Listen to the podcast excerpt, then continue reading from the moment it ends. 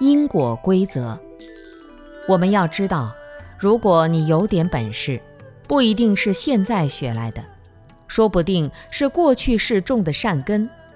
如果你现在做得很差劲，也是过去造的恶业。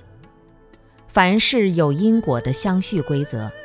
当一个人的恶报结束了，他过去的善根成熟了，就升到天上去了。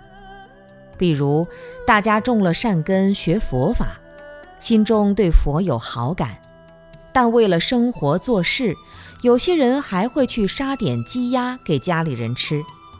如果这些杀业的果报先成熟，他可能就会生病，人家就会说他学佛学的都生病了。其实这是很多人非因即因，把看到的现象不是原因，却非要说成原因。有些家里人学佛修行，他却觉得你修行会把他心里害得很烦，其实是他自己不能包容，所以内心烦恼。不要责怪别人，别人充其量只是一个缘，因还在自己。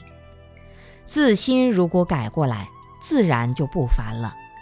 所以，我们不能迁怒于人，也不能把不应该禁的去禁止。不应该固执的拼命去固执。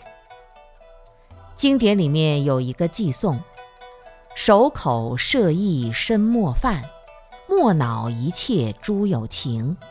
无意苦行当远离，如是行者得解脱。我们说话起心动念要小心，不能伤害人，身体不要犯错误。所有的众生，不管是出家在家，不管是人还是动物，只要有情感会伤心的，都不要去伤害，不让他生烦恼。没有利益的苦行就要远离，这样的行者才能够真正解脱。